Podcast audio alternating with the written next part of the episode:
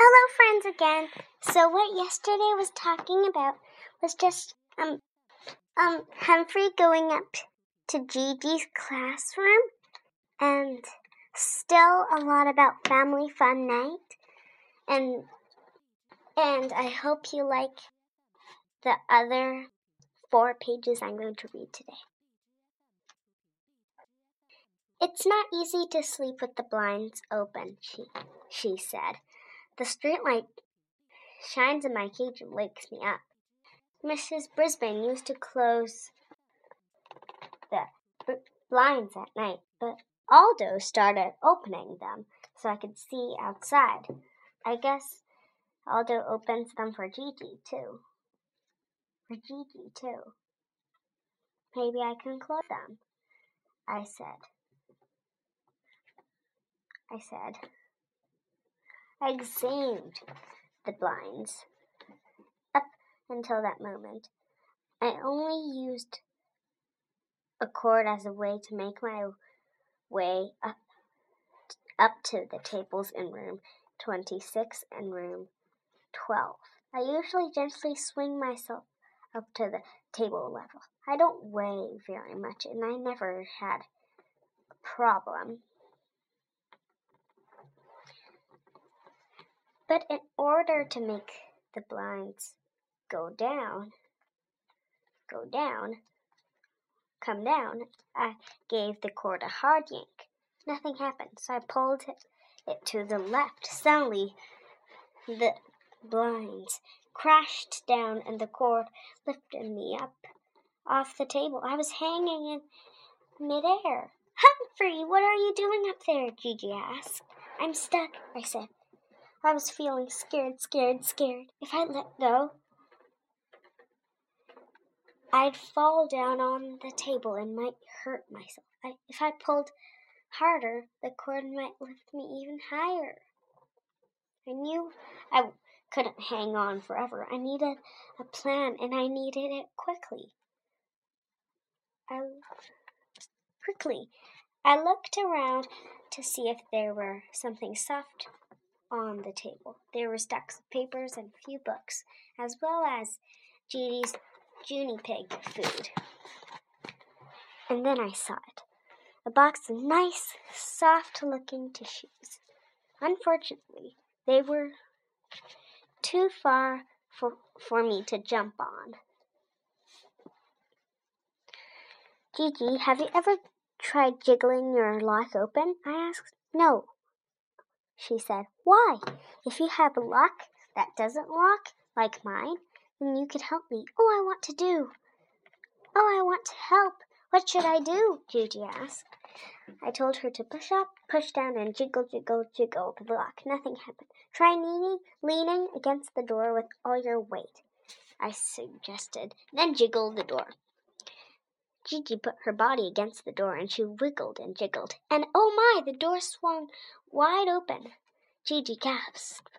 Now what? I asked her to push the tissue box until it was directly under me. She didn't waste any time. She slid the box toward me until it was right under my legs. That's it, I said. I closed my eyes and let go, dropping down onto a very soft bed of tissues. Are you okay? I sneezed because a little tissue fluff got in my nose. I'm fine, thank I said. Thanks for saving me. I climbed out of the box and hopped onto my table. I was scared, Gigi whispered, but you're very brave. I was a little bit scared too. Thanks for helping me. I'll promise I promise I'll never make that mistake again. Then I realized we had another problem.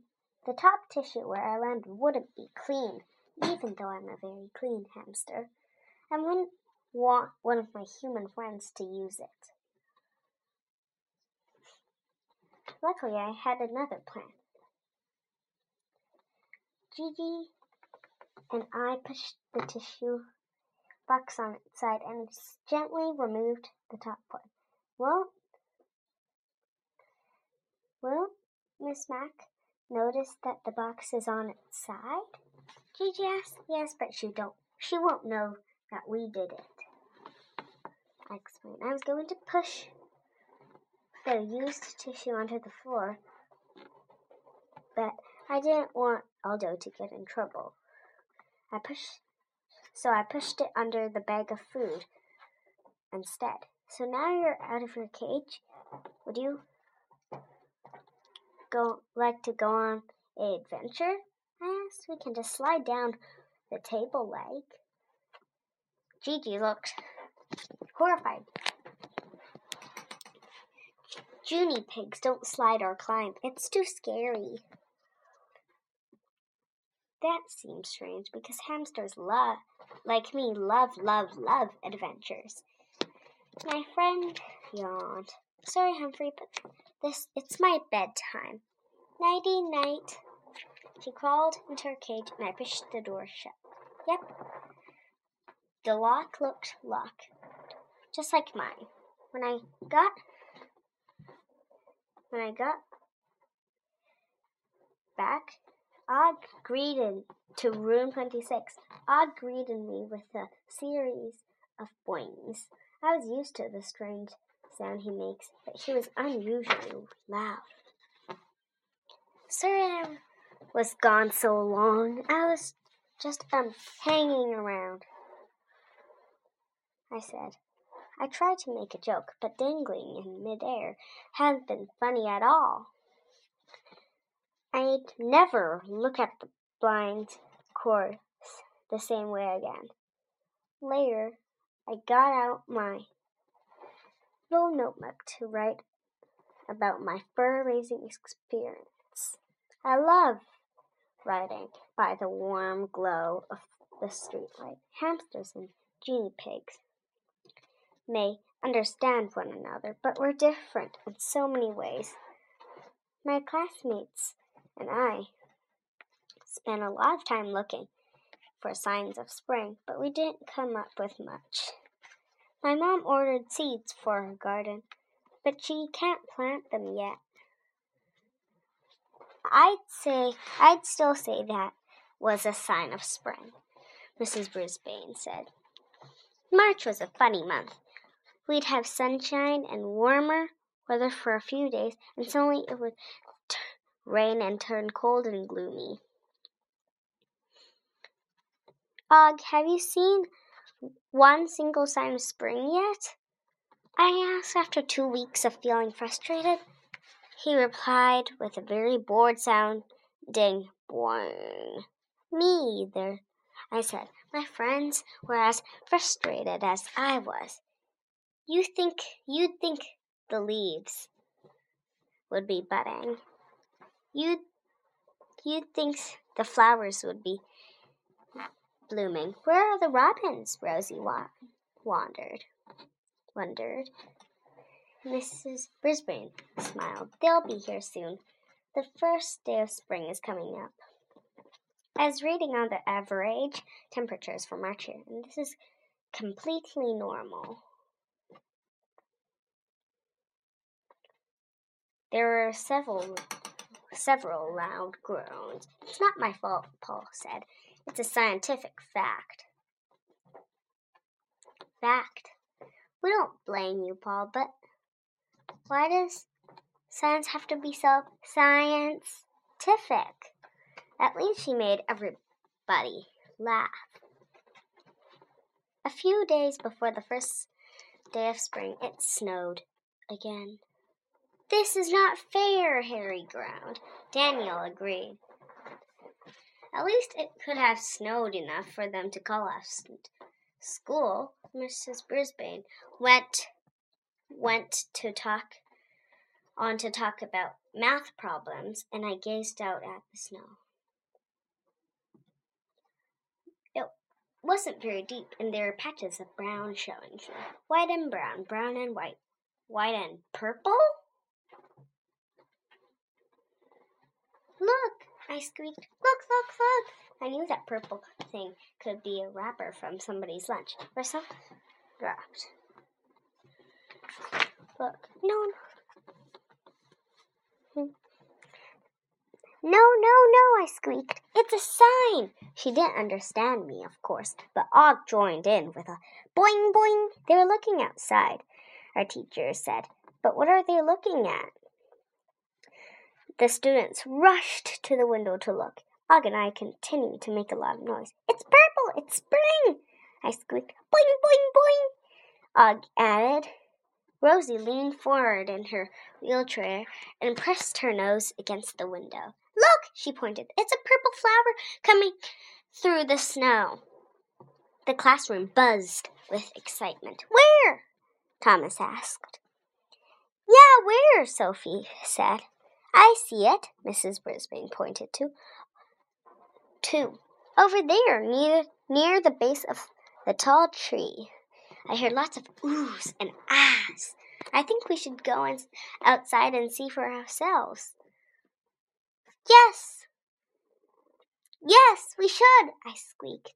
It seemed it seemed to take them forever to put on coats and hats, boots and gloves, then tramp outside to see the flower. My friends were excited, and so was I until I realized that Og and I weren't going outside with them.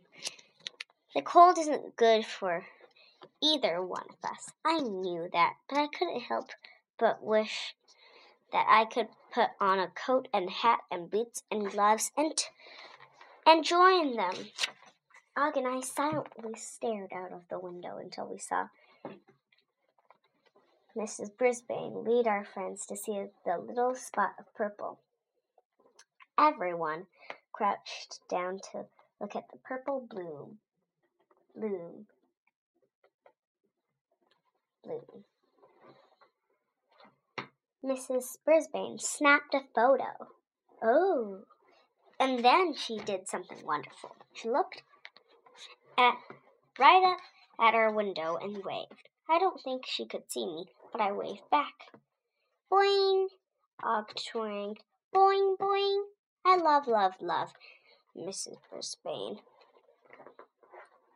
And at that moment, I knew that she loved, loved, loved me, and Og too, of course. When my friends returned to room 26, their cheeks were rosy and their eyes sparkled with excitement. What did you call that flower, Mrs. Brisbane? Tell the truth, Thomas asked. I believe it was a crocus. Crocus, she said. Let's look it up. Once the gloves and hats and Boots and scarves were off. Mrs. Brisbane opened a big book and turned page after page. Here, she said, what do you think? All my friends leaned in across around her desk where she had opened the book. I wish I could see it, I told Og. Boing boing, he replied. It's definitely a crocus, a crocus. And to think it poked its little head up through the snow. That door to room 26 swung open and in walked the most important person at Longfellow School, our principal, Mr. Mr. Morales. Okay, and that's all from today. It's from page. It's from page 13 to 19, and I'm not going to tell you a joke, but I hope you have a really nice day or night. Bye bye.